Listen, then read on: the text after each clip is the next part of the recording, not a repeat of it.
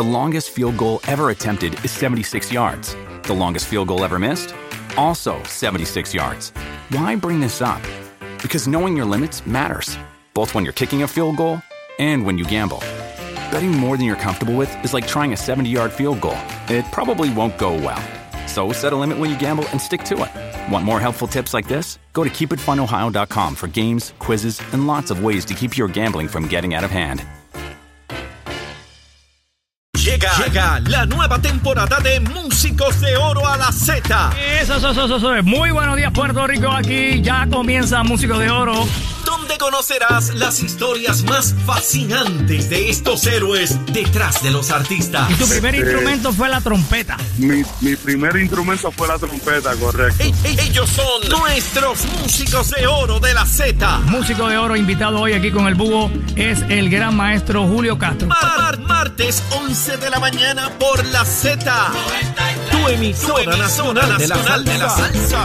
Muy buenos días, muy buenos días. Néstor Galante, saluda el búho loco aquí en Z93, como todos los martes. Como todos los martes, tenemos nuestra sección Músicos de Oro, reconociendo la gran aportación, el trabajo, el talento de los grandes músicos de Puerto Rico. Y hoy tenemos invitado a un gran músico, un gran percusionista, gran director de orquesta, Sammy García. Bienvenido, Sammy, a Z93. ¿Cómo estás? Saludos, saludos, Búho. Gracias por la invitación y gracias por, por, este, por esta iniciativa que estás haciendo con los músicos. Claro. Eh, es, es siempre bueno este, reconocer, ¿verdad? Lo que, lo que nosotros decimos, lo- los que no se ven los backgrounds. Hay muchos discos que graban músicos y nadie sabe que graban. Ah, Exacto. Este, pero con, con este, este taller que tiene, pues, pues es muy importante para ellos, para nosotros. De verdad que muchas gracias y saludo a todo el público tuyo, que yo sé que es mucho. Seguro, seguro, aquí en Puerto Rico y nos escuchan a través de la música app en todas partes del mundo y también eh, a veces nos sintonizan por tuning y este programa también se graba y más adelante se sube un podcast. Tú sabes que ahora eso es lo que está Exacto. de moda. Y entonces mucha gente nos pedía, oye, pero yo estoy trabajando, no puedo escuchar la entrevista, eh, grábenla y para escucharla más adelante y eso pues ya lo tenemos acá en este programa Músicos de Oro. Así que pendiente que ya les estaré informando eh, cuando pueden escuchar la entrevista que le hacemos hoy a Sammy García y ya hay otras que hemos subido a ese podcast. Buscan en la música donde vean el búho loco por ahí, ahí entran y escuchan las que ya hemos realizado. Bueno, Sammy, eh, bueno, Sammy, un gran músico, eh, conjunto clásico, eh, tocó, grabó con clásico, Johnny Rivera, eh, con Tito Nieves, eh, wow, actualmente es el director musical de Charlie Aponte y su orquesta, eh, y ha grabado con innumerables artistas, entre ellos Mark Anthony. Y nos gustaría conocer, Sammy, de dónde tú eres natural, tú eres de acá de Puerto Rico, naciste y te criaste aquí o tú eres de allá de Nueva York. No, mira, yo, yo nací en Chicago, Illinois. Ok. Pero mi familia ya cuando yo tenía un año se muda para Nueva York, específicamente para el sur del Bronx. ok. Y yo me crié en el sur del Bronx. Eh, irónicamente, yo, yo, la primera vez que yo vine a Puerto Rico en mi vida fue con el conjunto clásico. Yo nunca había venido. Mis papás son de aquí, son de, mi mamá es de, de, de Cagua y mi papá es de Gurabo. O sea, tú, eh, tus raíces, tu familia, descendencia boricua, Exacto. eh, de Cagua y de dónde? Gurabo. De Gurabo. Y, Y tú lo- de niño me imagino que escuchabas allá en Nueva York, mira Puerto Rico, una Sí, isla, esto, claro. somos de allá. Y tú decías, Lo que, lo ¿qué que pasa es que yo, yo siempre le cuento a la gente que los papás de, de, de- de esa época, o sea, en el caso mío también, se fueron de Puerto Rico eh, en los 50, no por, por porque querían, era por necesidad. claro, igual que mis padres, igual que mis Pero ¿qué pasa? Que, que las raíces, las costumbres, nunca la dejaron. O sea, mis papás nunca hablaron inglés. ¿Qué? Nunca. Ellos llegaron a los Estados Unidos en los 50. Wow. Entonces en mi casa, pues sí, se hablaba inglés con mis hermanos, pero mi papá habla en español. Se comía eh, comida puertorriqueña Muy bien. y se escuchaba música típica de Puerto Rico. Y mi papá trabajaba toda la semana y en una factoría. Entonces, cuando los sábados por la tarde no había Dios que le quitara un disco de Ramito. Ok. Le gustaba sabes. escuchar Sí, música. no, no, ¿Y era eso. músico él o no? No, no era, no era músico, no era músico, pero, pero se ve que conocía, porque tú sabes, Le gustaba, Él se eh, sentaba en, en la orilla de- de- del sofá y empezaba a marcar como si estuviera tocando bajo. Ajá. ajá. Este, pero siempre hubo música en mi casa. Entonces, pues esa- esas costumbres de Puerto Rico, eh, entiendo, ¿verdad? Que la tengo bien marcada, pero es por eso, es por, por mis papás y la, y la, y la, y las costumbres que ellos se llevaron de aquí en los 50 para Nueva York y eso pues se reflejó obviamente pues mi crianza con, con amigos en la escuela pues sí se escuchaba lo que era Motown este la música de, de soul pero la, la salsa y la música típica de Puerto Rico o sea yo sabía quién era la calandria yo sabía quién era Ramito pero, pero era- o sea, no y, te soy- y te confieso posiblemente yo no quería escuchar eso en aquel momento pero quién le quitaba eso a esa gente Así. Tú sabes. Eso es lo que papi está escuchando, es que eh, no hay más nada. No hay más nada. Y, Y y- y al- y- y en un futuro, o sea, me ayudó. Porque cuando, o sea, lo que era música, acuérdate que el conjunto clásico, en este caso Ramón Rodríguez, Ramón es un jíbaro. Es un jíbaro. Y, y todas las que las composiciones tienen esa esquina del campo. Exacto. eh, Entonces, del jíbaro. Ya ahí, pues cuando yo empiezo con el grupo, que me imagino que vamos a hablar de eso un poco. Claro, más adelante. Pues ya eso, eh, eh, el subconsciente mío eh, eh, lo supo asimilar. Pero era, era eso, era eso, era la, la, las costumbres, la enseñanza. Y yo me puedo comer fácilmente un arroz blanco con tuna fish sin problema. Pero era eso, era, era las costumbres de, de los puertorriqueños. Increíble. ¿Y cuántos hermanos tienes? Mira, nosotros somos 10. ¿Cómo? 10 y yo soy el noveno. De, los de la misma Sí, papá y el mismo. exacto, el la mismo misma papá y mamá. Sí, mamá. acuérdate que en aquella época no había YouTube. no había- No había televisión, había que entretenerse en algo. Oye, y- y, y- tenía y- puntería tu papá. ¿eh? no, no, no, no fallaba, imagínate. Y, y- y te Había que digo- trabajar después. Sí, mano, yo no, no, no te, no te puedo decir que éramos una familia pudiente porque no, no lo éramos. Pero no me acuerdo que me haya faltado, nada. nada. Muy bien. O sea, siempre tuvimos la escuela, yo siempre tenía eh, mi ropa para la escuela, yo, o sea, todo. Este, pero era así, eran, y acuérdate que los papás de antes, ellos, ellos, o sea, si, si tú, siempre que tuviese comida y techo, no había problema. Correcto. ¿Te entiendes? O por lo menos ahí me salvé. Oye, ¿y cuándo te comienzas a interesar por la música? ¿Algún hermano tuyo te motivó o, tú mismo descubriste la música? Mira, eh, eh, eh, como dije, en, mi casa siempre hubo música.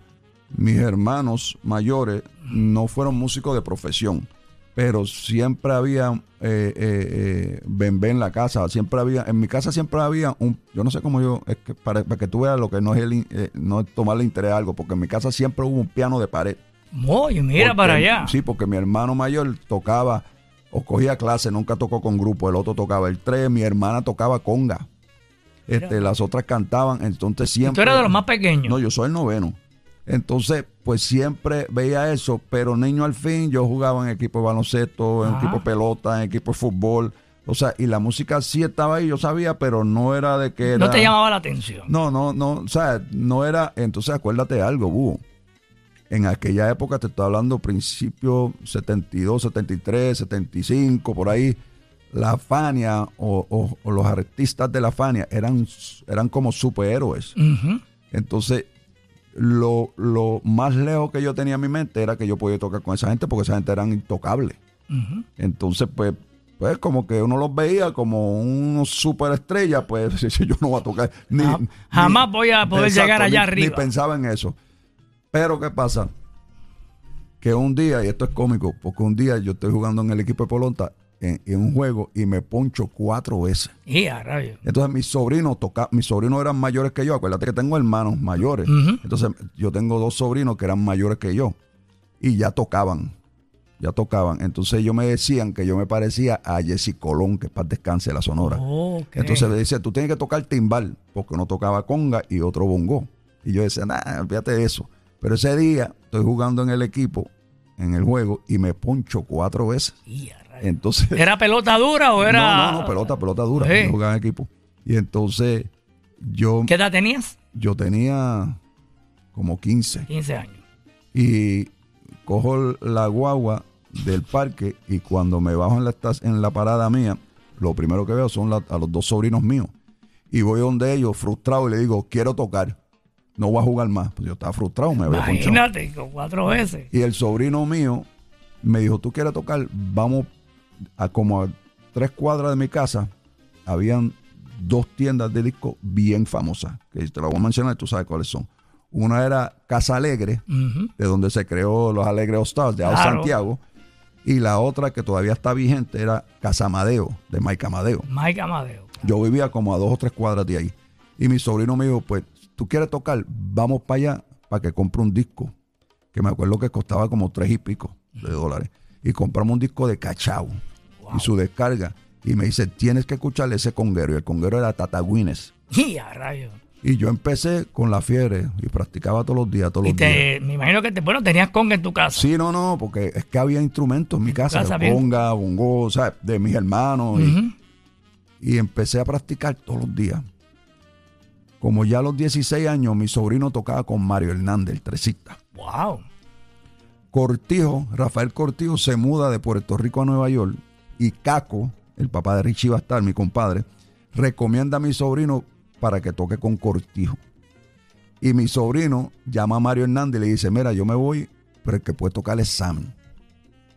Ok. Obviamente tengo 16 años. Mario me, le dice, pero tú crees, sí, sí, él puede tocar. Entonces yo te confieso que yo practicaba, pero ¿te acuerdas las radiolas? Que era que Claro. parecía como un, un- un maletín. Claro, Entonces correcto. yo ponía los discos, era una bocinita, y yo practicaba y yo decía, wow, yo toco con fuerza.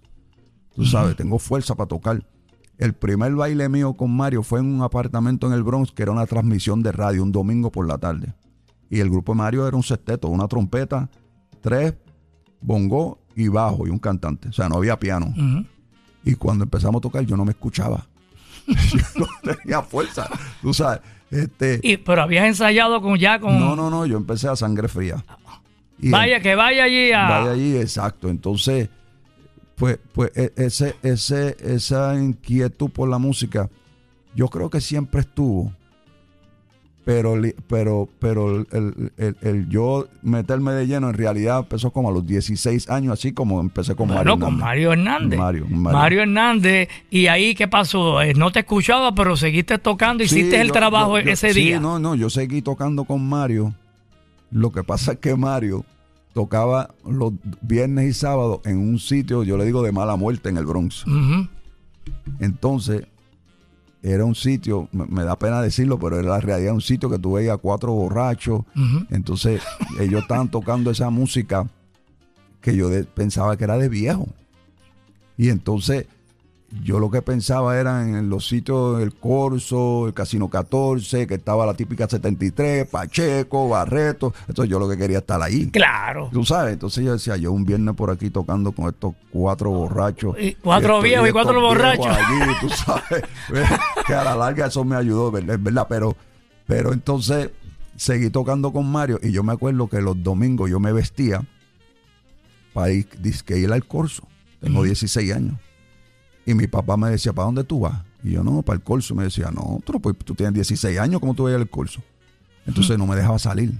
Entonces un día mi mamá me dice, Sammy, lo que pasa es que él- tu papá negoció con Mario, que Mario te busca y te trae para atrás. Pero no es que tú puedes ir a, a, por ahí. tú sabes, entonces, pero el tocar, tuve con Mario como, como dos años. Y te confieso, Búho, que volvemos a lo mismo. Eh, después empecé con Casanova y Montuno, Héctor Casanova, que fue el grupo que le dejó Pacheco, y Clásico. Y esos dos grupos son continuaciones musicales de lo que fue Mario y, y esos tipos de grupos así. Obviamente más moderno por los arreglos, más Claro. instrumentación, pero, pero me ayudó a haber pasado por ahí porque cuando yo empecé con esos grupos ya yo tenía, a lo mejor no tenía el power de tocar y a lo mejor no tenía eh, eh, eh, la experiencia como tal, pero el conocimiento de cómo se tocaba ese estilo de música. ¿Lo aprendiste ahí? Lo aprendí ahí, lo aprendí ahí. Pero, y fue, pues, fue tu entrenamiento. Sí, sí, haber tocado con Mario, tú sabes, para mí, sin temor a equivocarme, si no el mejor tresista, uno de los top tres. Y estaba en su momento allí Sí, trabajando. no, no, él estaba, él estaba, eh, en ese momento hacía cosas con Ismael Rivera. Inclusive yo me acuerdo que él llegó un día en un ensayo y restrayó el, el- el- el estuche del 3 y todo el mundo dijo, ¿qué pasó? Y me dice, Él dice, es que, es que Ismael, Ismael Rivera, me acaba de dañar un solo. Yo hice un solo y me le cantó encima y me lo dañó. Y da Eh, la cara linda. La cara linda, sí, señor. Ya, ya hace varios años atrás, antes de fallecer, yo siempre lo vacilaba. Mario, ¿tú te acuerdas? Me dice, sí, sí, es verdad, yo dije eso, pero me equivoqué. Este, y yo Sí, me acuerdo porque- de eso, yo me sí, lo había comentado, Sí, sí, pero después se dio cuenta que lo que hizo Ismael fue algo muy no, no, no, lindo. ese, ese es el tema. Ese es el tema de ahí, de las caras lindas, con Ismael Rivera y el 3 de Mario Hernández. Bueno, seguimos conversando con Sammy García. Vamos a escuchar una de sus grabaciones, yo creo que fue con el conjunto clásico, ¿verdad que sí? Eh, sí, exacto. Yo, yo hice dos discos con ellos. Señora Ley. Señora Ley. De, Lo- de hecho, lo grabamos en Puerto Rico. Lo grabaron en Puerto Rico y de eso vamos a seguir hablando con Sammy García y de su época con el conjunto clásico aquí en Tesoros de la Salsa. Esto es un tesoro, pero porque son músicos de oro en realidad. Nos quedamos por ahí. Exacto. Músicos de oro en Z93, Sammy García con el Búho Loco hoy aquí en tu emisora nacional de la salsa. Sammy es un tesoro para nosotros. Es- escuchas Músicos de Oro, de Oro en Z93.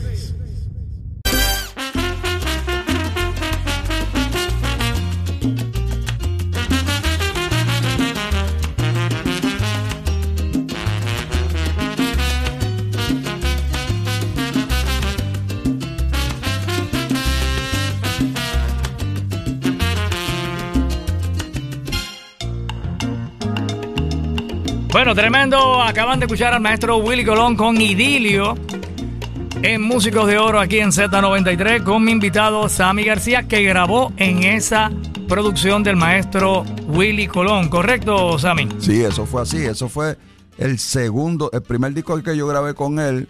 eh, es donde está eh, eh, el Gran Varón. De hecho, el tema del Gran Varón yo lo grabé, no lo grabé. Yo grabé el disco completo y cuando me mudo para Puerto Rico, a las dos o tres semanas, él graba dos o tres temas más y lo añade al disco que es donde está el Gran Varón. Pero en ese disco yo grabé la mayoría de los temas. Me mudo para Puerto Rico y años después me llama Cuco Peña para que le iba a producir un disco a, a Willy y yo grabo el disco que es donde está ese tema que se acaba de escuchar que es Idilio Y creo que el álbum se llama Hecho en Puerto Rico. hecho en Puerto Rico exacto Excelente producción, que está Willy con, se, se ve de fondo la bandera. Exacto. Eh, y ahí está ese tema y hay que, ¿qué instrumento, verdad? Las timbas. conga, sí las timbas las Ese es tu instrumento oficial. la- sí ese yo, yo me puedo guiar un poco de bongocero y, y me encanta tocar el guiro y las maracas y, Y eso los pero timbales también, como quería el Ah, primo tuyo, que sí, exacto, que pero ah, fíjate, irónicamente el, el timbal ahora es eh, últimamente que yo toco en la factoría los domingos y los lunes y ahí pues pues me curo en el timbal. Pero te soy sincero, no es que me atrevo a tocar por ahí con alguien en timbal. Tu instrumento es las timbas, o como le llamábamos, ¿verdad? Las congas, ¿verdad? Exacto, Que era exacto. como le, también aparecía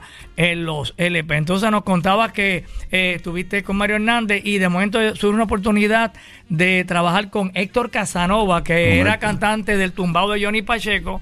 Y bueno, pues me imagino que en un momento dado Pacheco se fue a hacer otra cosa y le dejó el tumbado a Casanova. Exacto, le dejé el tumbado a Casanova, que, que Casanova le pone eh, Casanova y Montuno. Ok. Eh, yo por fin, como te dije, mi papá no me dejaba salir, pero por fin empiezo a salir. Sin o sea, con, con permiso, Sí, pero... no, ya, exacto, ya era como que ya tenía Ya- como 16, 17 ya, años ok. y, y entonces yo iba al corso, el corso era como que el sitio de- del del momento en Nueva York. sí, el salón de baile y- Exacto, y, se, ahí- se logró tu sueño. Ahí tocaba todo el mundo, o sea, era de miércoles a domingo, tocaba Luis Pericortí, Conjunto Clásico, Casanova, Barreto, Charanga América, todo el mundo. Y yo llegaba allí, pagaba 5 dólares y me paraba toda la noche frente a la tarima, toda la noche. No ibas a tocar, ¿verdad? No, que no, ibas yo, eh, iba- de- yo como todavía, público. yo todavía no, como quien dice, eh, no me había colado entre ese ambiente de, de, de- de- de- de la Fania, de, de- de ese movimiento. Y yo toda la noche frente a la tarima. eh, Observando, grupos, disfrutando. Y cuando yo llegaba, mi mamá me decía, ¿cómo estaba el baile? Y yo, bien, me dice, bailate. Y yo, no, me dice, tú vas a los bailes y tú no bailas. Y yo, es que yo lo que quiero es tocar. Que quiero es disfrutarme de la música, ver el show y aprender de lo que están tocando pero allí. Entonces, yo nunca fui presentado, yo, o sea, yo era bien callado y, y entonces conozco a Richie Bastar, que hoy en día es el bongocero del Gran Combo. Los conozco por mis sobrinos y hicimos una buena amistad.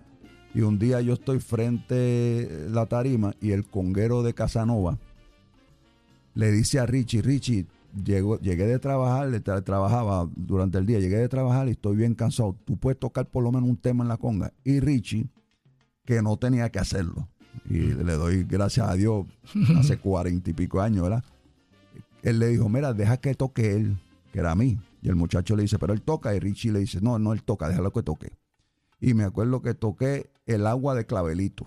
Wow, tremendo tema. Y entonces toqué eso y a las varias semanas después yo estoy en mi casa y como a las 2 de la mañana suena el teléfono, mi hermana me dice, mira, eh, te están llamando. Cuando coge el teléfono, es Richie con el, con el conguero de, de Casanova, me están llamando del curso un sábado por la noche, me dice, para que toque mañana con Casanova, iban a tocar en las villas, que era cuando se hacía el verano. eh, A las afueras de Nueva York. Sí. Por la tarde y por la noche en el curso. Y empecé así a, a sustituirle al muchacho. De hecho, el Porque él no podía él no- hacerlo. exacto, él no podía. Entonces, mi primer viaje fue con Casanova, pero fue sustituyendo a ese conguero que se llama, se llama Eddie, Mon- Eddie Montes. Oye, y entonces me imagino que esa, esa primera tocada con No. Casanova en el corso fue una emoción para ti. Te fuiste de allí No, eh, entonces- eh, y llegaste a tu casa emocionado, No, me imagino. que yo soy súper fanático, mega fanático de Pacheco. Entonces, eso era la música Pacheco. Claro. Entonces, yo me sabía todos los temas. La prieta. Sí, eh, no, no. la el, el prieta, tres, este, la Guaban- muchacha. El que sabe. yo- Y te tocó. Entonces, yo empecé a sustituir al muchacho hasta que un momento dado, de hecho, fuimos, eh, eh, él no podía viajar a Colombia, iba a un viaje de- a Colombia con Casanova y Pacheco. Entonces, yo no tengo pasaporte. Y me prestan el pasaje para que yo vaya a la oficina de, de- de pasaporte en Manhattan. Y cuando yo llego allí, 17, 18 años, que todavía en Nueva York es un menor, el muchacho me dice, pero ¿qué, qué edad tú tienes? Tú necesitas un adulto para que firme por ti. Ya mi papá estaba enfermo de cama. Y tú sabes quién fue por mí a firmar ¿Quién filmó? pa- para el pasaporte. Mario Hernández. ¡Wow! Entonces consigo el pasaporte, hago el viaje con Pacheco y Casanova y cuando vuelvo, no estoy en el grupo, cuando vuelvo, Casanova me dice, óyeme, eh, ya yo me estoy cansando de esto, ¿quiere el trabajo? Y yo te digo, uy, yo quería tocar, pero yo sentía que no era lo correcto y yo le dije, mira, de verdad que no puedo porque ese es el trabajo de él. No, pero el grupo es mío. Yo decía, pero es que el trabajo es de él, no es mío, yo no puedo hacer eso. Hasta que él me dijo, bueno, si no lo coges tú, lo coge alguien más. Yo le digo, pues déjame llamar al muchacho. Te llamo mañana. Entonces llamo al muchacho, a Eddie Monte, y me dice, no, no, no, no, no le digas que no, cógelo, coge el trabajo. Entonces eh, eh, eh, ahí empecé con Casanova, que ya en ese momento ya Richie había entrado de nuevo al, al conjunto de Casanova.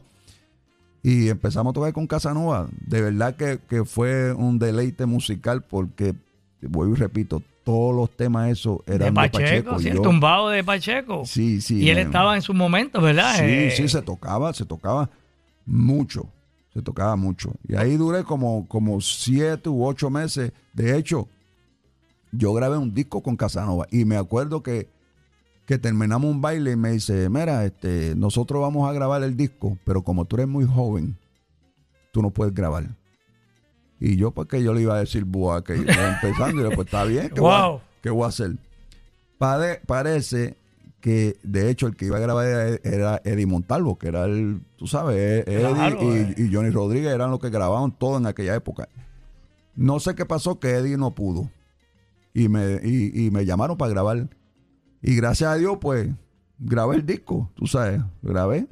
Qué bien, bueno, pues vamos a hacer una pausita y luego vamos a estar escuchando uno de los temas de esos que grabaste con el, con el tumbado de Casanova, él ya como solista, ¿verdad? Sí, exacto, sí. Vamos a una pausita y regresamos, mi gente, aquí con Músicos de Oro en Z93. Seguro con nuestro invitado Sammy García. Y vamos a escuchar aquí eh, lo que grabó con el gran Héctor Casanova, gran cantante cubano que estuvo eh, bien pegado, mucho, una, una, época muy bonita con el maestro Johnny Pacheco, pero luego pues también se, se, se lanza como solista. Esto estamos hablando de qué año más o menos, 70 y... No, eso fue 82. Ya era el 82. Sí, 82. 82. Ese, ese, tema lo escribió Patato. Patato Valdés, Carlos Patato Valdés. Y entonces, como te dije, no me iban a dejar grabar. Después me dejaron grabar y como quiera me dijeron, mira, vas a grabar lo que grabé la primera sesión, pero este tema, como lo escribió Patato, pues va a tocar el tema. Entonces grabo el tema. Ok, pues chévere, pero hay un solo y Patato va a coger el solo. Y yo, pues, diciéndole que, diciéndole que sí a todo, a todo. Y, ¿Era tu primera grabación? Sí, mi primera grabación. Y fíjate, y esto yo no tengo cómo comprobarlo, pero pasó.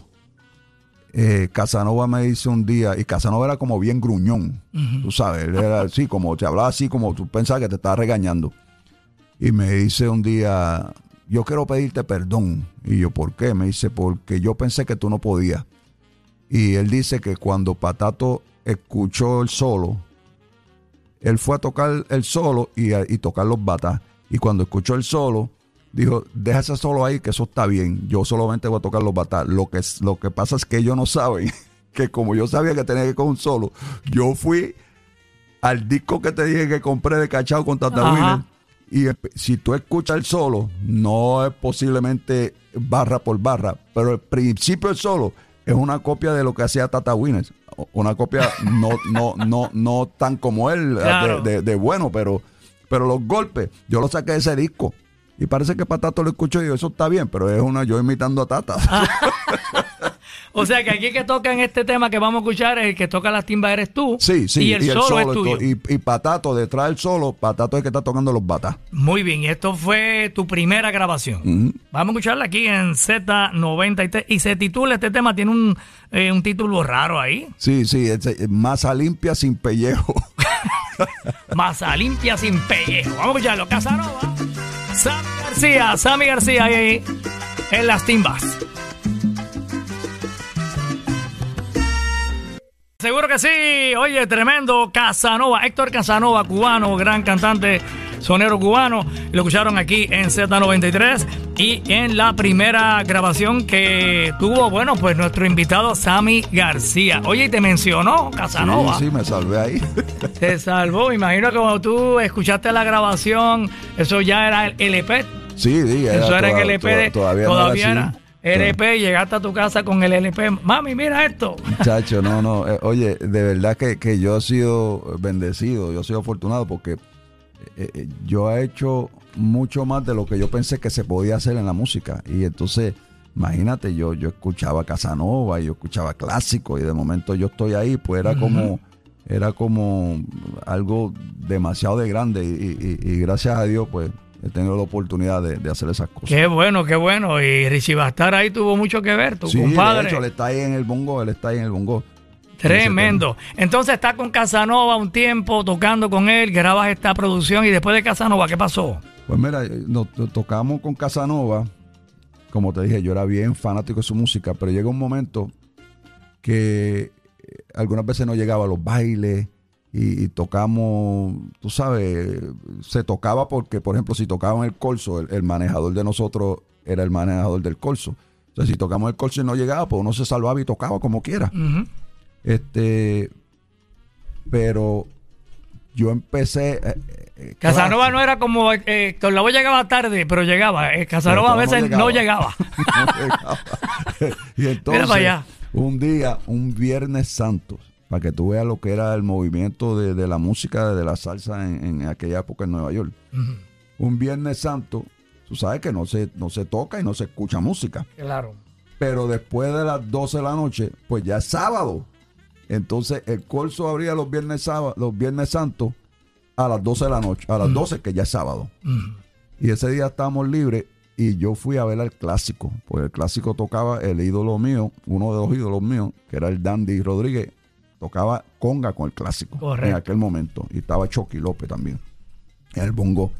Y yo llego a ver a clásico. A las 12 de la noche. A las 12 de la noche, que ya es sábado de que gloria. Que ya es sábado de gloria. Entonces a mí me gustaba clásico porque Ramón siempre se pasaba cambiando los coros. Y a mí eso siempre me ha gustado. Entonces yo llego, me paro así frente a la tarima a ver a, a, a- a mi, a mi conguero, que era el dandy, Mm. y él me invita a tocar. Y yo, ya te conocía, ya te Sí, había visto. ya yo, como, to- como todos teníamos el mismo manejador, pues siempre Ok. o alternábamos. Coincidían. Exacto. Entonces ya yo llevaba como siete meses con, con Classic, con Casanova. Entonces, pues, me imagino que el nene nuevo, mira, ¿sabes? me imagino que se hablaba, no sé. ¿Qué pasa? Que él me sube a tocar, me acuerdo que era el piragüero. Y yo me subo a tocar sin ningún interés de nada, de- porque aparentemente me estaban audicionando, pero eso yo no lo sabía. A lo mejor sí lo sé, me da miedo, me paniqueo, como dicen. ¿Qué pasa? Johnny se para frente de la tarima y empieza a hacerle gestos a Rey Castro, que Rey Castro es el dueño del clásico, pero fue conguero de Pacheco con Peter Conde en los Correcto, 70. correcto, O sea, sí. que él sabía. Y Johnny le está haciendo un gesto de aprobación. De que Pero, mira, sí, o sea, como que te lo dije, pero yo estoy tocando porque yo ah, me invitaron a tocar. Cuando termina el tema, que con un receso, Johnny me dice, lo que pasa es que yo me voy del grupo porque voy a grabar hacer un grupo nuevo, que es un disco que grabaron con Tempo y Raulín. Este, voy a hacer el grupo y yo le estoy diciendo a ellos que el conguero que puede tocar aquí eres tú. Pero volvemos a lo mismo. ¿Qué decían ellos? Él es muy joven, eh, eh, tú sabes, a lo mejor no va a poder con el grupo porque el clásico era un grupo fuerte y tocando mucho. Claro, y como conjunto al fin, pues ahí no hay timbal. Sí, no, ahí, no, ahí lo que hay ahí- es timba, bongo y campana. Y tienes que, tienes que, Se tiene que escuchar. tienes eh. que rellenar. Y cuando Sí. digo rellenar no es tocar muchos golpes, sino que se sienta fuerte, cargar el grupo. Y entonces, pues, eventualmente, pues le hicieron caso a Johnny. Y, em- y em- eso fue como. Había, había las dudas, había unas Sí, no, dudas, había pero duda, dijeron, había vamos, duda. vamos a darle la Había oportunidad. duda, pero el que lo está aconsejando. es un máster. El caballo. el caballo, el dandy. Entonces, Johnny Rodríguez, sí, pues, señor. vamos a darle el break. Entonces Johnny empezó entre, entre el tiempo que se iba a ir, empezó a viajar de nuevo con Tito Puente, eh, el Jazz Ensemble. Entonces me llamaba y me decía, mira Sammy, eh, por ejemplo, un martes, ¿estás libre hoy? Sí, pues vete a tocar con clásico. Entonces yo empecé a, a sustituirlo dentro del tiempo que iba a empezar, hasta que por fin empecé con ellos. Este, Aprendiste el repertorio. Sí, no, es que el repertorio yo me lo sabía. Porque era eras tan, eras tan fanático del grupo y Sí, estabas sí, en un yo- con, con yo- un conjunto con Casanova. Entonces empe- empecé con ellos y te digo, y, y, y, y a lo mejor la gente no me lo va a creer, pero cuando yo estaba con Clásico, tocamos semanal, 11 y 12 bailes toda la semana. Wow. 11 y 12 bailes. Entonces, no, Casi no. todos los días. Sí, no, Y en un día y dos veces. Dos y tres veces. Entonces, no había. Y era allí mismo en Nueva York siempre. Sí, Nueva York, Filadelfia, Boston, tú sabes, Connecticut. Y, y ellos hacían sus viajes para California, para Houston, Miami, veníamos a Puerto Rico. ¿Qué pasa? Que era la época que muchos de los sitios a mí no me tocaba micrófono. Muchos de los sitios era, por ejemplo, un micrófono para Tito Nieves, un micrófono para los tres coristas, que era el tresista, eh, Rey Castro y Ramón Rodríguez, un micrófono. Y un micrófono para las tres con, para las tres trompetas. Ya tú sabes que pasa mi García y. Para, para las timbas y para el bongo no había No, micrófono. No, no. Entonces. ¿Y eso era por qué? ¿Por alguna no, razón? Porque ¿O era- no, porque no habían. O sea, hoy en día tú no le pones un, un- un micrófono al bongo serio y, y- y- O sea, ya, tú sabes, no lío. toca. Aquella época. mm, No, hay aquí para, para sí, lo que... como era algo normal. Sí, no, es sí. que, no es que no había para mí, es que no había. Sí, el, el sonidista no había llevado suficientes Con micrófonos no había- para todo no, el mundo. Sí, no había cuero sintético. Eran los cueros de verdad. Entonces, tengo a Rey Castro, que fue el conguero de Pira el Conde y Pacheco, Mm. al lado mío, y a Chucky López en el bongo. Músico de. Palmieri. Exacto. Entonces, tú tenías que tocar y te tenías que escuchar. Entonces, Había que darle duro a ese Sí, cuero. no, no, había que entonces no solamente escucharte, mantener el ritmo, porque una cosa es que se escucha, otra cosa es que se da para adelante o para atrás. Eh, yo me acuerdo que Rey Castro me dijo un día, el día que tú salgas de este grupo, tú te vas a sentir en confianza de tocar con cualquier grupo. Y de verdad fue verdad, porque, porque ahí había que tocar, había que tocar, tú sabes, ahí no había de que me duele las manos, de que no hay micrófono, no, no, tiene que tocar. Instrumento bien físico, Sí, ¿verdad? sí, bien, bien, bien físico, de verdad. Y, y, Fue tu este, escuela ahí. Sí, defini- definitivamente. Definitivamente porque... Ahí fue que te graduaste, ahí me- fue me- me dio la taller, universidad sí, para ti. me dio, entonces, ¿qué pasa? Muchas veces, Búho, o sea, muchas veces no, todas las veces, tú estabas alternando con Barreto, tú estabas alternando con la típica, entonces tú ibas a un sitio los lunes que se llama el Village Gate, y ese día, jangueando, pasándola por ahí, tú veías a Patato, a Mongo Santa María, a Tito Puente, entonces tú decías, eh, a rayo, yo este flaquito del Bronx, tengo que tocar frente a esa gente. Pero era, o sea, o, o- o- o hacía eso o me quitaba. Y gracias a Dios, pues, estoy aquí. Estás ahí, lo hiciste y te felicitamos por eso. Vamos a escuchar algo de lo que grabaste con el conjunto clásico cuando llegó el momento de entrar al estudio con ellos. ¿Cómo fue eso? Sí, eso, eso, el, el primer disco que yo grabé con ellos fue el disco de Panadero. Ok. Este, me acuerdo que, que- que el, el pianista para esa época con nosotros, ya en el grupo fijo, era Sonny Bravo de la típica 73. Oh, eh, Richie Bastal, Johnny Torres, que hoy en día toca con Gilberto el Bajo, eh, Piro Sí. Rodríguez. Eh, wow, sí, qué clase sí, de sí, grupo. no, no, era un grupo, un, o sea, Bomberito Zarzuela, Ah, eh, que paz descanse, sí, no, era un, un grupazo. Y Tito Nieves Y. Tito Nieves y Ramón Rodríguez, Y. Castro, y en los coros para, para la grabación siempre fue Milton Cardona, en la primera voz. Era tremendo percusionista Sí, también, sí, así, exacto, sí, de Willy Colón. y- y- entonces, eh, fue una época, o sea, grabamos el disco, lo grabamos y me acuerdo, fíjate, me acuerdo más la foto, porque la foto fue en, en una panadería Sí, en estaba- Bronx. correcto, que estaban todos vestidos ahí de panadero. La idea era el que tenga la oportunidad de, en YouTube de buscar la, la carátula de- de- del panadero. La idea era, había un pan súper, súper grande que se hizo para eso y todo el mundo tenía que tener harina de pan en la cara. Y cuando mi mamá ve la foto, me dice, Sammy, pero es que tú no tienes harina de, de pan en la cara. Y yo dije, pero Tacho, ¿tú te crees que yo voy a salir en la foto con harina de pan? Yo, se la pusieron a todo el mundo y yo iba limpiándomela poco a poco para no salir con harina de pan en la cara. Oye, qué listo eres, papá. Saliste listo. Bueno, pues vamos a escuchar el panadero en WZNT-FM en San Juan, WZMT-FM en Ponce, WIOB Mayagüez, Z93, Músicos de Oro, hoy con Sammy García.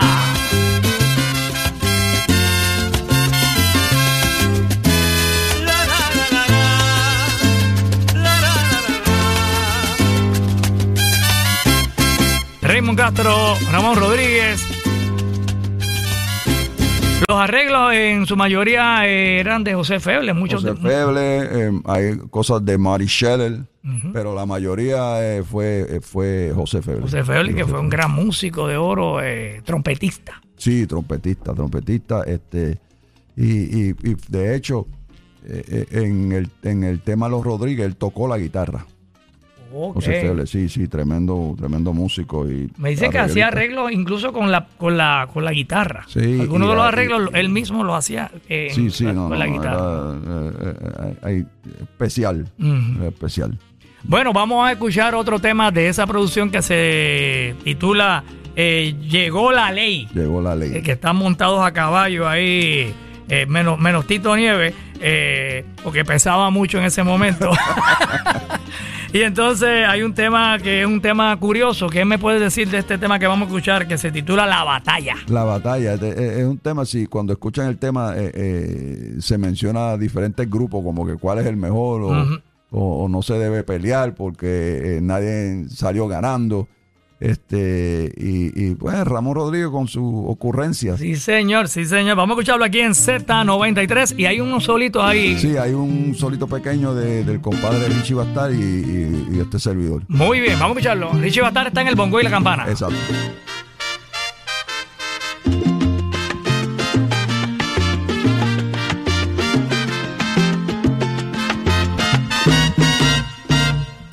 Más, Z93, la emisora nacional de la salsa. Estás escuchando nuestro programa favorito, ya tú sabes, Músicos de Oro.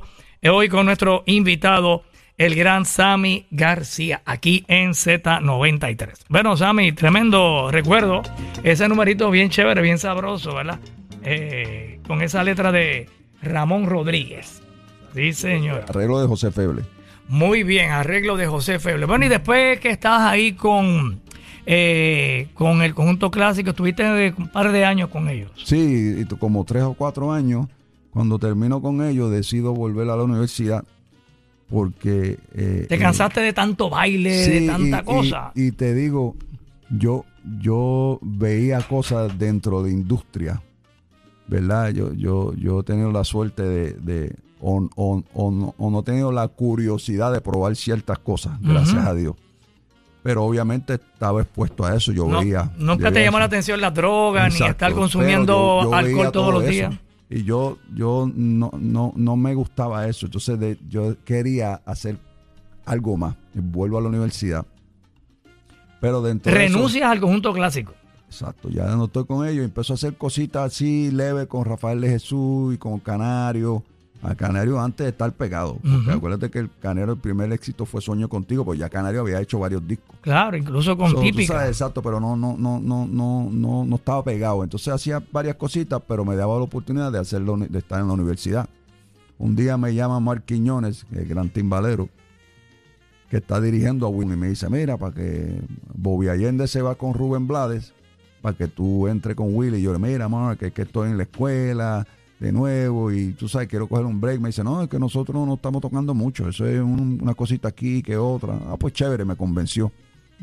Y entras a trabajar con Will Colón tocando las timbas. Entonces él me dice, pero hay una cosa. Y yo, ¿qué pasó? Me dice, tiene que hacer coro. Y yo, ¿cómo? Yo, sí, tiene que hacer yo, eh, a rayo, pues. pues ¿Y lo habías hecho alguna vez? ¿Lo habías vocalizado? en mi casa, tú sabes. solo. Este, pero pero nada, yo dije, bueno, vamos, olvídate. Pero de verdad se hizo varias cosas. ¿Qué pasa? Que Willy graba un tema de una novela que se llamaba La Intrusa. Y el tema yo creo que se llama una balada, creo que se llama Pregunta por ahí, algo así. La novela pega y por ahí mismo se pega el tema. Y en aquella época no había celular, ni Viper, ni nada. Willy mandaba, mi Willy te enviaba por correo una lista de los bailes. De momento por, correo, regular, sí, como era antes, sí. Y de momento me llega una lista con un montón de viajes, pero Colombia, Perú, eh, Miami, California. Y yo llamo a Mark y yo le digo, Mark, ¿pero qué es esto? Me dice, no, mano, como el tema se pegó. Y pues le tengo que confesar que todavía me están esperando en la universidad. porque no volví. Dijiste, no voy para allá. No volví. Bueno, te una oportunidad de ganar dinero. Fíjate, con Willy fue bien interesante porque Willy, por ejemplo, si nosotros íbamos a Europa y pues, a Alemania, Willy literalmente le tocaba a los alemanes. Y si iba a París, le tocaba a los, tú sabes, hoy en día, pues uno va a esos sitios y toca mercado suramericano. Muchos mucho colombianos, cubanos, eh, venezolanos. en aquel momento eran de verdad los alemanes y a, los, franceses. Y a, los, franceses, tú sabes. Entonces, eh, eh, fue bien interesante. Yo llegué hasta, hasta para Hawái con Willy. Eh, y entonces fue, fue algo bien diferente. De hecho, Willy me había ofrecido el trabajo en el 83 y yo le dije que no. me llamó Salvador Cueva, que era el director musical en, aquella época. Entonces me llamaron para grabar un disco que él le produjo a Sophie, que se llama Sophie en Nueva York. Grabé el disco, pero, pero le dije que no al trabajo. Y pues ya en el 87, pues como te dije, me llamo Mike Quiñones y decido hacerlo. Y tuve con Willy como dos años.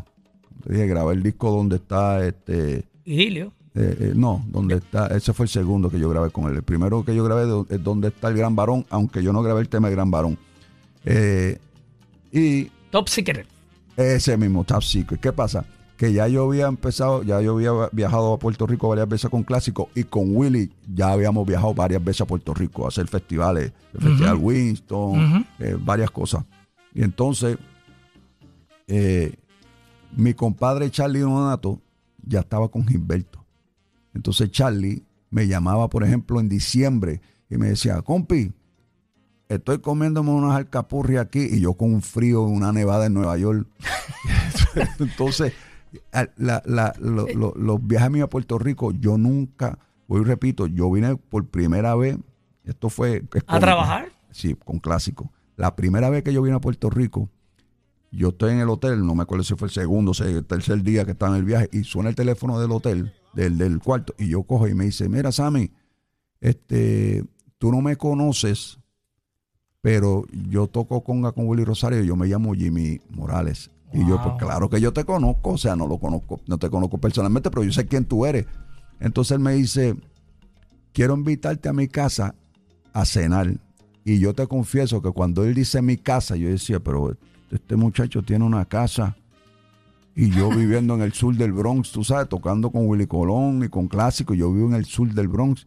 En un Entonces, apartamento. En un apartamento. Entonces, eso me dio como que yo quiero venir a Puerto Rico y comprar una casa. Yo siempre decía Te que- llamó la atención cuando él te dijo, ven a mi casa. Y cuando que- fuiste a la casa y la viste a la casa, No, oye, ¿cómo decía, es esto con un músico? Y yo siempre lo vacilaba. De hecho, hay una entrevista que se hizo hace como dos años atrás, y que paz descanse de Jimmy, que yo digo, él- estamos entrevistando, lo están entrevistando los dos. Yo siempre decía que mi casa yo se la debo a él, porque yo, yo vine a Puerto Rico con esa inquietud de que yo quería una casa, porque, porque yo vi que Jimmy tenía una casa. Jimmy tenía una casa y tú decías, los músicos, ah, tú me comentaste una vez que los músicos en Puerto Rico tienen casa. Exacto. y yo viviendo aquí en Nueva York en un apartamento, cogiendo Sí, frío. Entonces me dio con eso que quería mudarme para Puerto Rico. Y un día yo llego de Venezuela con Willy Colón y mi mamá me dice, fue un viernes, el 15, fue como el 12 de agosto del 1988. Oye, ¿te acuerdas Sí, no, exactamente? yo me acuerdo. O sea, eh, eh, eh, eh, desde 13, no, espérate, 14, que- el 12 de agosto del 1988. Yo llego de Venezuela un viernes y mi mamá me dice... Allá en Nueva York. Allá en Nueva York. Y mi mamá me dice, Sammy, te llamó un señor de Puerto Rico que lo llame. Y cuando yo, ella apuntó el, nom- el número, pero no apuntó el nombre. Y cuando yo llamo, hello, me dice, mira, sí, te habla Perín, Periñón. Y yo sabía Ok. quién era porque él iba a Nueva York con Andy. Y yo, ah, sí, dime. Y me dice, mira, lo que pasa es que el conguero de nosotros se va. Eh, a ver si a ti te interesa el trabajo. Y yo, me imagino que fue que Charlie le, le tenía que haber dicho, Charlie Donato. que yo quería mudarme para Puerto Rico. Y yo le digo, pero, ¿cuándo tú necesitas que yo esté ahí? Y me dice, bueno, no, el próximo baile de nosotros es el próximo miércoles en las fiestas patronales de Calley Mira, en mi mi pueblo. pueblo. y yo dije, bueno, yo puedo ir, pero si no me gusta, yo vuelvo. Me dice, no, no, no, ven, si no te gusta. Entonces, ¿qué pasa? Mi compadre, Charlie Donato, me dice, compi, pues llega el lunes, porque yo voy a producir el primer disco de Tony Vega, que es donde do- yo, yo me quedo. Pues entonces lo podemos hacer martes. Entonces, tú llegas lunes y empieza martes. So, entonces- Grabas en el disco. Exacto, soy yo vengo y llego a Puerto Rico un 15 de agosto del 1988, el lunes, y el martes grabamos el primer disco de Tony Vega, que fue lo primero que se grabó en Telesound cuando estaba aquí entre Monjita, de Ujú. Papo Sánchez. Grabamos ese disco, al otro día son las fiestas patronales y empieza a llover mucho. Entonces, Periñón eh, le pidió de favor a Fernando Marcano, el trompetista, que me fuera a buscar. Yo vivía con mi hermana por allá por Sochville, en la número 2. Entonces yo veo que está lloviendo y yo llamo a Fernando y yo le digo, mira, eso se canceló, ¿verdad? Me dice, no, ¿por qué? Yo no, como está lloviendo. Me dice, no, no, eso no, eso no es así, eso va. Entonces me acuerdo que tocamos en las fiestas patronales de, De Calley. Con Don Periñón. Con, bueno, con Andy Montañez. Ah, bueno, era, era Andy, sí, que- Andy que Montañez y su orquesta. exacto, estaba Y Periñón bien- era su director musical, musical. y timbalero. Exacto. Y dijiste, aquí me quedo yo. Chacho, no, y te digo, eso fue agosto. Ya en diciembre, porque uno, uno, tú sabes, no es lo mismo llamar al diablo que verlo venir, ¿verdad? Cuando ya yo me encuentro, el primer despedida de año no se tocó, que ya fue en diciembre. Y yo, entonces tú te acuerdas que había un McDonald's al final de la Roosevelt. Ujú. Yo vivía, ya yo me había mudado de, de la casa de mi hermana y busqué un apartamento en la Eleanor Roosevelt. Ok, sí. Y a las 12 de la noche, 31 de diciembre, yo estaba en ese McDonald's solo. Mi hermana estaba trabajando, Andy no tocaba y yo decía, ¿qué yo hago aquí, mano? Yo decía, yo me voy para Nueva York. ¿Qué pasa? Cuando a los dos o tres días yo no tenía ni carro, yo cojo la guagua pública para la 15, donde todo, todo el mundo tenía oficina y Periñón tenía la oficina de Andy. Y yo fui a la 15 para decirle a Periñón que me voy para Nueva York. Que muchas gracias, pero me voy. me voy, ya me dio la nostalgia. Chacho, cuando, sí, a mí me hacía falta todo. Yo pensaba todo en Nueva York y me hacía falta. Cuando entro a la oficina de Andy, Periñón me dice, qué casualidad que tú entras ahora porque me acaban de llamar para ir la semana que viene con el grupo para Nueva York, cuando todavía se viajaba con los grupos. Y yo me quedé callado. Porque dije, ahora voy para Nueva York. Y no tengo que comprar pasaje. No tengo que comprar pasaje, algo lo quiso y cuando termino me quedo. Exacto, muy bien. Y cuando cogimos el vuelo para Nueva York, había caído una nevada. Y cuando yo me monto en la guagua, que yo veo toda esa nevada, yo digo, y esto es lo que me hace falta hasta el sol de hoy. Y viraste y, nunca, te, hablé, nunca hablé con él, volví para atrás. y te quedaste aquí. Me quedé aquí. Y grabaste con Andy. Sí, yo grabé con Andy eh, un disco que se llama El Catedrático de la Salsa. Este, grabé, grabé Ahí está el tema a larga distancia. Larga distancia de, de, de Charlie Donato, arreglo de Lenny Prieto. Vamos a escucharlo. Aquí es nuestro invitado Sammy García, aquí en Músicos de Oro en Z93. Con el buito loco. Oye, qué clase de historia, qué historia bonita. Y la escuchaste aquí en Z93. Un ratito más hablando con Sammy García.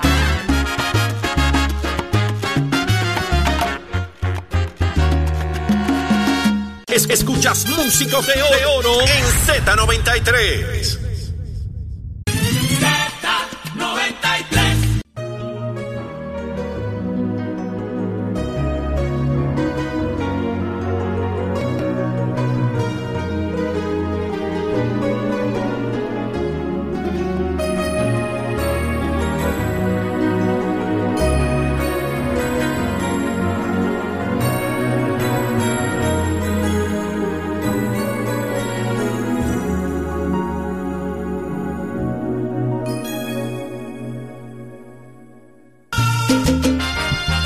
Nieves en Z93, la emisora de la salsa. Estamos en Músicos de Oro hoy con nuestro invitado de lujo, Sammy García, gran percusionista, timbero boricua, productor y director de su propia orquesta. De eso vamos a hablar en un ratito. Oye, pero también eh, llegó el momento de reencontrarte, diríamos yo, ¿verdad? Diría yo, este, con Tito Nieves, que habías trabajado con él en el conjunto clásico. Entonces, cuando Tito pues le surge la oportunidad de lanzarse como solista, y esta yo creo que fue eh, su primera producción como O sea, cantante, ¿verdad? Exacto, primera producción. De hecho, ese, De Classic. De, de Classic.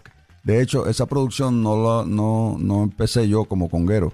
esa, esa producción empezó produciendo Luis Ramírez, que en paz descanse, y el conguero era Freddy Sánchez, que fue el primer conguero de conjunto clásico. Eh, no sé qué pasó. Yo sé que a mitad de producción me llama Sergio George, que todavía no era Famoso. eh, famoso, el Sergio George, productor, y yo hacía cositas con él, este, independiente. eh, y entonces él me llama y me dice, mira, tengo que terminar el disco de, de Tito Nieves. Ensayamos un día a semana como de 12 a 4 de la tarde, ensayamos. Eh, Rafi Rey Colón en el bongo, Johnny Torre en el bajo, Sergio y yo ensayamos como de, de- de 12 a 4. Nos fuimos a comer y nos fuimos directo al estudio a grabar el disco, a terminar el disco. En Nueva York. En Nueva York. Terminamos el disco y la próxima semana me llama Sergio y me dice, mira, eh, cayó otro tema de, de- de Tito y yo, pero no habíamos terminado. Sí, pero decidieron hacer otro tema y el otro tema era Sonámbulo. Que fue el que pegó. que fue el que pegó. Increíble, la verdad. Eso ha pasado mucho, ¿verdad? Que Sí, a sí, veces, eso- mira, eso- eso o pasa. sea, ya está terminado el disco, pero de momento apareció un tema. Vamos a grabar este por si acaso. Y ese es el que se pega. Y fíjate, yo nunca toqué con Tito con su orquesta como tal, porque ya yo vivía en Puerto Rico. O sea, grabo el disco, yo creo que eso fue lo último que yo grabé así En Nueva York. en Nueva York y me mudo para Puerto Rico. Irónicamente, ahora el 2 de enero me tocó hacer un grupo en una boda de un americano que se casó con una boricua y hicieron la boda aquí y contrataron a Tito Nieves. O sea, me contrataron a mí y después contrataron a Tito y yo monté el grupo. Y yo, o sea, Tito y yo somos grandes amigos. Entonces yo le digo, Tito, fíjate, yo he escuchado tu música, he grabado contigo y todo, pero ahora como me tocó escucharla todos los días, porque ahora tengo que dirigirla y quiero hacerlo bien. Y yo le digo, la verdad que tú tienes música buena, buena, buena, mano. Buenos arreglos, buenas letras. Y sí, mano, y me, y, y- y- y me curé porque ese es mi hermano, tú sabes. Claro. Y, cuando se hace la cosa con amor y uno le gusta lo que está haciendo, pero, eh, tú sabes, la gente a lo mejor piensa que yo toqué con su grupo. No, no, yo he grabado bastante con él. De hecho, de- después de ese disco de Sonámbulo, he tenido la dicha de hacer cositas. de- otro tema que eh, la salsa vive. Eso yo lo grabé con él. O sea, grabó cositas así con él. Y grabaste con Mark Anthony también el tema Preciosa. Yo grabé el disco, el, el- el tema Preciosa, que eso lo sacaron del, del, del Banco Popular. Ahí yo correcto. grabé, ahí, ahí no hay timbal. Ahí yo grabé conga, bongo, guiro y maraca. Y grabé otro tema que se grabó en California, que se llama ¿Qué precio tiene el cielo? Oh, tremendo. Eso, eso yo lo grabé con él, con Sergio. Este, y grabar con Mark, pues tú sabes. Eh, eh, claro, es una, otra, otra escuela. Exacto. Bueno, vamos a escuchar un tema que a mí me gusta mucho. Incluso Tito te menciona, porque tiene un solito aquí, El Rey de la Rumba. El ¿Recuerdas rey de eso? la- Que está, está en esa Está misma en- producción. En el primer disco, exacto. En el primer disco de Classic, eh, la primera producción de Tito Nieves como solista, en un arreglo de Sergio George. Esta letra de. Ese arreglo yo, eh, yo que es de Máximo Torres. Este arreglo del Rey de la Rumba y la letra es de Johnny Ortiz. Aquí canta Tito Nieves en Z93. Ese es otro gran músico de oro que nos gustaría conversar con él, Máximo Torres. Máximo, claro, muchacho, hay wow, mucha historia tremendo, mucha historia. Una producción musical, sí, de Sergio George. Yo soy de casta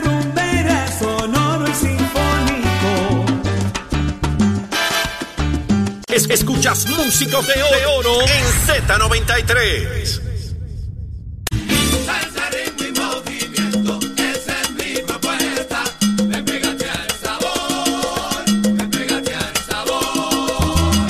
La salsa, ritmo y movimiento, tremendo numerito, bien sabroso, Sammy García. Eh, y el sabor de Puerto Rico. Bueno, Sammy, después de haber estado con tantas orquestas, haber grabado, pues decidiste en un momento dado tener lo tuyo. ¿Cómo fue que surgió eso? Sí, mira, lo, lo, lo- del sabor de Puerto Primero yo tuve un grupo que se llama TMC. Ah, sí, me TMC, acuerdo, me acuerdo, sí, TMC, TMC. lo tocamos, llegamos a tocarlo Sí, aquí. Sí, que cantaba el Canito Sabana Seca, que cantaba Juan, Juan García. Yo los presenté en algunas Eh, patronales, exacto, claro. Y entonces eh, hice el sabor de Puerto Rico. El sabor de Puerto Rico yo lo hice con, con, con- y te hablo con toda honestidad. Yo lo hice porque eh, yo soy de los que yo miro el género y yo no, yo tiendo a no quejarme de que ah, está pasando esto, ah, no me dan esto. Yo siempre pienso, pues vamos a hacer algo. En vez de quejar, pues vamos a hacer algo. Entonces yo dije, yo quiero hacer un grupo donde haya músicos jóvenes, donde eh, si grabamos, si yo grabo un disco, tiene que grabar el grupo. Eh, si viajamos todos, o sea, si viajo, tiene que viajar el grupo. Y eso es difícil hoy en día. Sí. Entonces, yo, eso fue lo que yo le propuse a, a los músicos del Sabor de Puerto Rico. Eh, yo, ya yo, ya yo era un músico establecido, ya yo había grabado con todo el mundo. Y, y antes de que continúe, y disculpa, me acuerdo que estuviste con Johnny Rivera en Sí. ese, en esas primeras producciones de Johnny, ¿verdad? Estuviste un tiempo también con Johnny. Sí, Te vi yo- tocando yo- y yo- dirigiendo su orquesta. Yo, lo primero que yo grabé con Johnny fue el disco eh, Encuentro Casual, donde está eh, eh, eh, eh, Loco de Amor. claro. Y, y entonces ya el cuarto disco de Johnny, que es Cuando para la lluvia, él me llama porque Rafi Mercado eh, necesita que él se mude para Puerto Rico porque tenían a Tony Vega, pero querían establecer más la compañía en Puerto Rico. Entonces Tony Vega y Johnny pues tienen más aquí, Fueron- ¿verdad? Fueron de los primeros músicos que grabaron para Exacto. el sello de Ralph Mercado. Entonces él me llama para, para dirigir su, su, su carrera, su grupo. Yo nunca había dirigido un grupo. Yo estoy con Andy Montañez tocando sin, sin Exacto, que ahí fue donde nos quedamos. Estaba tocando con Andy. Exacto, tocando con Andy cuando aquí todavía se tocaban 40 bailes, 45 bailes, y Andy los tocaba. Wow, en un mes. Pero llevo cinco años con Andy, y ¿qué pasa? Yo dije, bueno, si a Johnny, si Johnny, si yo hago la mitad de los bailes con Johnny, yo todavía me gano lo que me voy a ganar con los 40 de, de- de Andy, y estoy dirigiendo un grupo, ya soy, entre comillas, jefe, Un líder, sí, o un jefe. jefecito, por lo menos, porque Johnny. Claro. Entonces, me tomé ese riesgo. Y yo y te confieso que yo llamaba a músicos, mira, para que toque, me, me recomendaron para que toque trombón, yo no sé qué, por decir un instrumento. Y ese muchacho terminaba aconsejándome que no me fuera de Andy. Porque él me decía, pero tú te vas a ir de Andy, tú estás loco. Y ya yo sabía que ese músico no podía estar conmigo. Porque yo no necesitaba eso, yo necesitaba alguien que me apoyara, porque Claro. yo sé que era difícil yo irme de Andy con un grupo trabajando eh, versus un músico Que estaba empezando que estaba empezando que aún no había llegado a Nueva York, de, Pu- de Nueva York a Puerto Rico, porque los primeros ensayos yo lo hice y yo ni todavía vivía en Nueva York. Yo hice los ensayos aquí solo. Eh, claro, cuando él viene y pega de ese disco, eh, por eso está conmigo, cuando para la lluvia, este, voy a conquistar tu amor. Y antes de eso había pegado a Necesito una amiga y esa chica es mía y todo Pero eso. lo que de verdad lo puso en el mapa fuerte, fuerte, fuerte, no solamente en Puerto Rico, mundialmente fue, necesito, eh, por eso estás conmigo, cuando para la lluvia y voy a conquistar tu amor. Correcto. Ya yo no era tan loco, tú sabes, porque empezamos a trabajar, pero de verdad yo no sabía que se iba a pegar. Fue un riesgo eh, que hoy en día tú sabes, la, la- la vida se trata de, de- Uno tiene que tener su riesgo, obviamente bien planeado. Claro. Pero yo entiendo que yo haber hecho esas cosas así, lo de Moncho Rivera, Que también porque fuiste Moncho tú era, el Moncho era percusionista, la Correcto. idea de que él hiciera un grupo como cantante fue mía. Eh, lo de TMC, lo del Sabor de Puerto Rico, pues todos esos movimientos que fueron riesgos, y te confieso que no solamente fueron riesgos para mi carrera, sino económicamente. Porque si, si, yo, si yo no toco en aquel momento, porque ya mis hijos están criados, pero si yo no toco y no como, pues yo no como. Pero en aquel momento, si yo no tocaba y mis, mis hijos no comían. Claro. Entonces No son, riesgos, pero hoy en día, pues ya eh, la gente a lo mejor me ven diferente, si el director, tú sabes, el, el que puede tener la convocatoria de, de- de- de llamar gente y hacer que algo suene de una manera, pues, pues fue en base a esos riesgos. Soy el sabor de Puerto Rico, tuve gente eh, que no estuvieron en tarima conmigo, pero me ayudaron muchos en, en, en tras bastidores, como fue Juan José Hernández, Juanchi, que me dio temas como Salsa, Ritmo y Movimiento, el segundo disco de Sabor de Puerto Rico, Juanchi hizo todos los temas. Este, personas como Luis García, eh, Ramón Sánchez, que me, sabes, el mismo Tito Nieves, un día me llamó, me dijo, escuché un tema que yo quiero que tú lo hagas con Sabor de Puerto Rico, ya se lo dio a Ramón y yo le pagué. O sea, son, son cosas que... Gente que te, te ayudaron Sí, siempre, sabes. estaban para ti ahí. Eh, y, y- y hoy en día no tengo el grupo, pero la gente piensa que el grupo yo lo tuve dos años, no, yo lo tuve como diez años. Wow. Yo nadé hasta donde pude, pero yo no me siento mal de no tener el grupo ahora, porque hoy en día el que cantaba conmigo, Joselito Hernández, el cantante del Gran Combo. Eh, Xavier Díaz, eh, Luisier Rivera, que no te puedo decir que le enseñé a tocar bongo y timbal porque no fue así. Pero hoy en día son músicos establecidos y pasaron Por tu, por tu orquesta. por- por el grupo, por mi hermano, como le quiera llamar. Soy yo con eso estoy feliz, porque la idea originalmente era pon- ponerle ciertos músicos. Hacia el ambiente musical. Y gracias a Dios la gente ve, por ejemplo, al bongocero, a Luis y dicen, es que pasó por tus manos y él toca de una manera.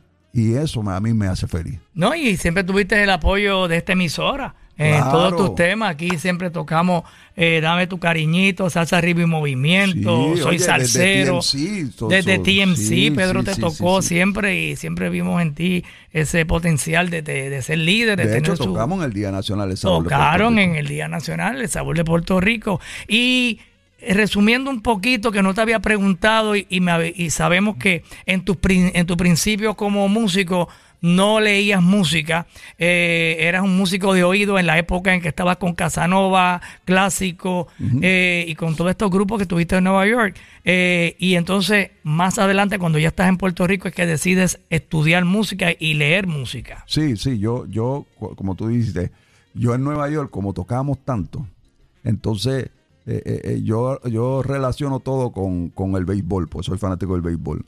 Yo entiendo que yo no fui a las ligas menores. Yo empecé con Mario Hernández, que ya era un caballo en su instrumento, y después con Casanova, el clásico, o sea, yo, yo no toqué con grupitos de marquesina.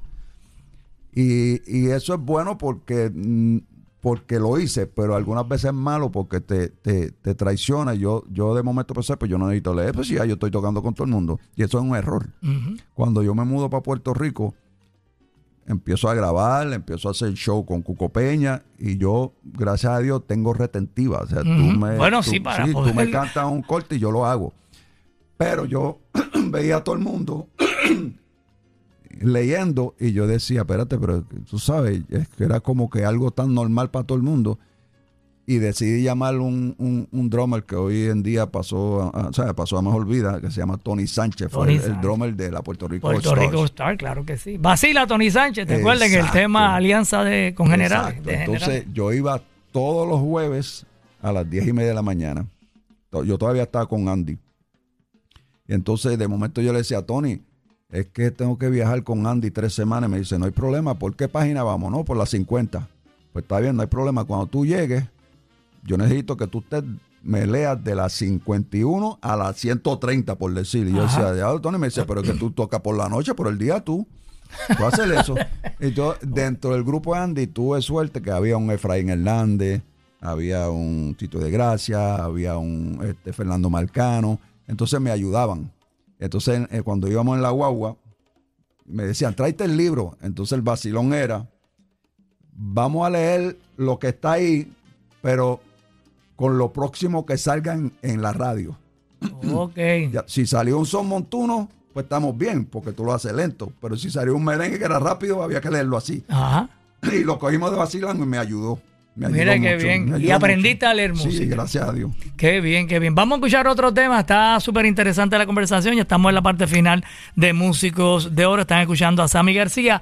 Vamos a escuchar aquí en WZNTFM en San Juan, WZMT FM en Ponce, WIOB en Mayagüez, Z93 para todo Puerto Rico y en el app La Música. Yo soy salsero porque esta canción también eres compositor, la escribiste tú. Sí, o sea, no tiene letra como tal. Yo un día yo le digo a Juanchi Hernández, Juanchi, pero ven acá, o sea, yo me puedo poner compositor porque yo lo que hice fue el coro, no tiene letra. Me dice, no, pues si es, si es- si es la única letra que tiene, eso es tuyo. Vamos a escucharlo. Aquí está el sabor de Puerto Rico.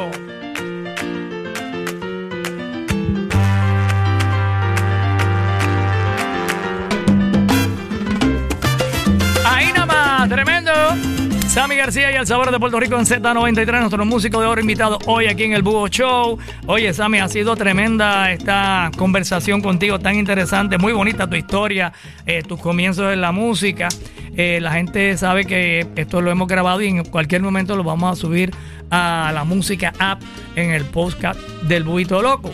Eh, luego de a ti te debemos que Moncho Rivera, como comentaste hace un ratito, pues se lanzara como, como cantante solista, porque Moncho era percusionista, el timbero creo que era, el Sí, timbero conguero, de- conguero, la. Puerto Rican Power, y tú como que pusiste, y lo, lo ponían a cantar de vez en cuando un numerito de Ismael Sí, Rivera. Mira, rapidito, nosotros un día estábamos jugando softball en Mayagüez.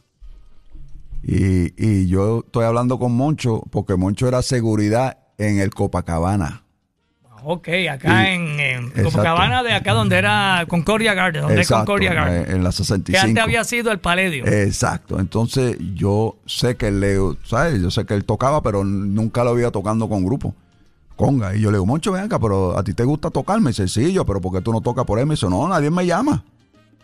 En esos días me había llamado Luisito Ayala para que le recomendara a alguien. Y yo decía, mira, Luisito, de verdad que no conozco a nadie así.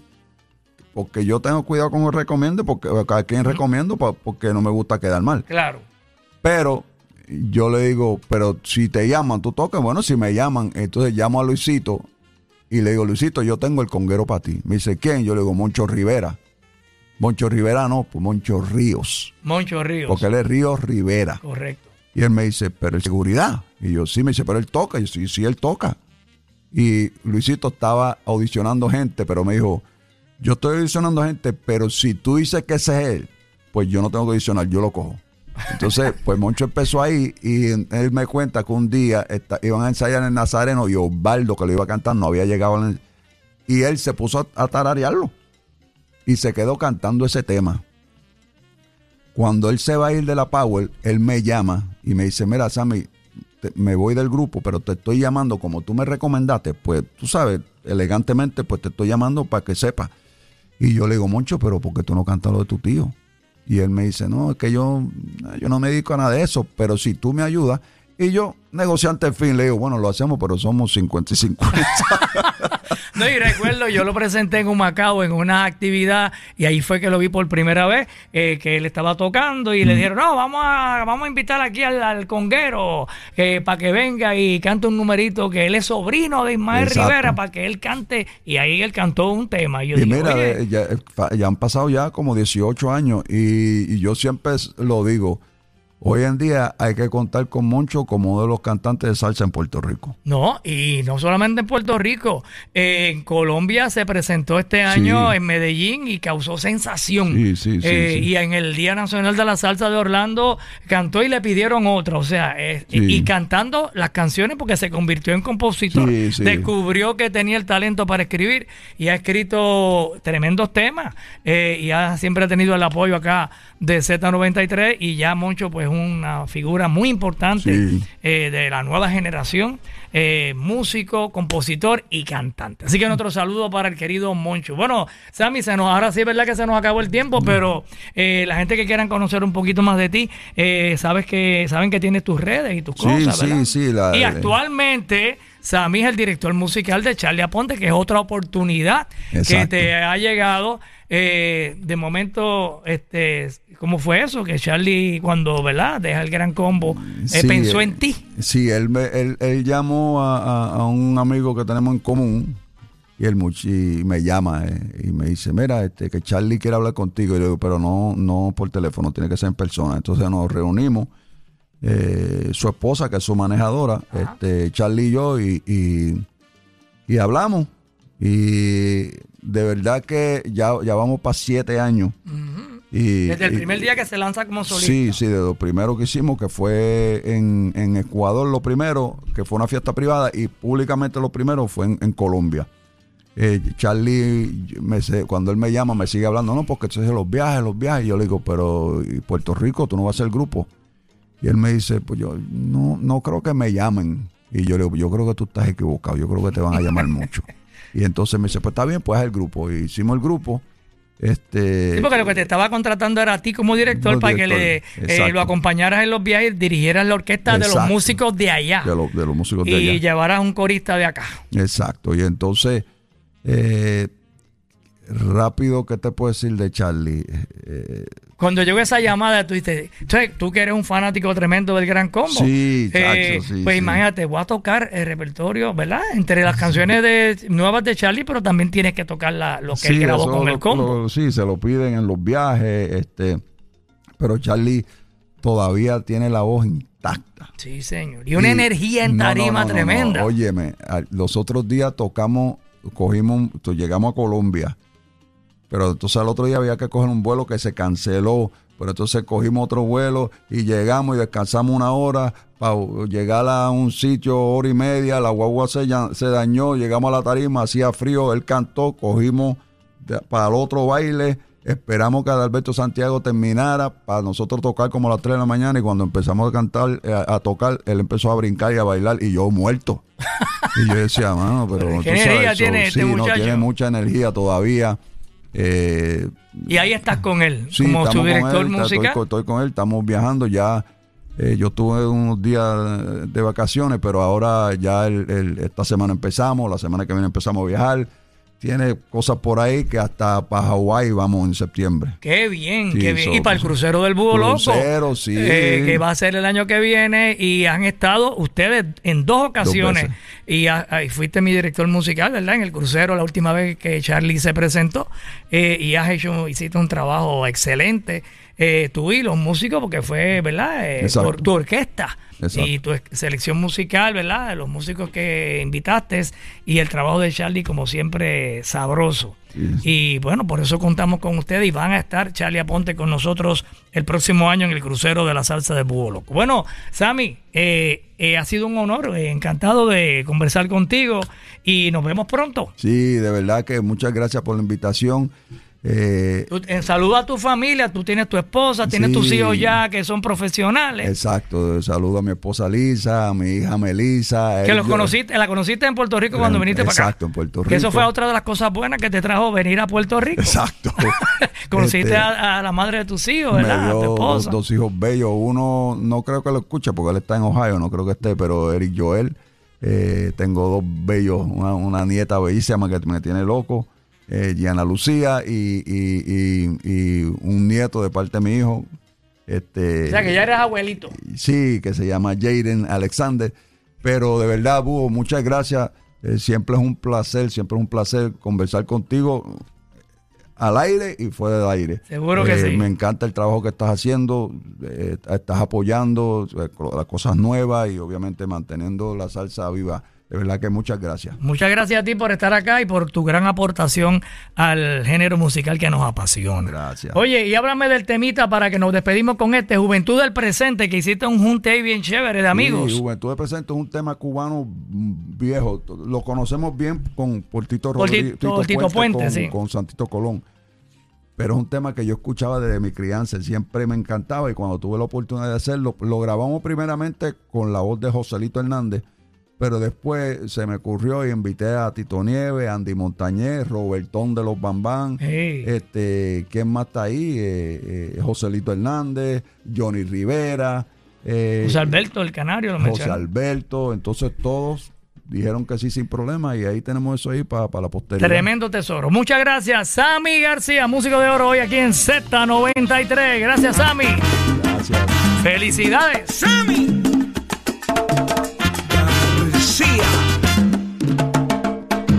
Es- escuchas músicos de oro en Z93.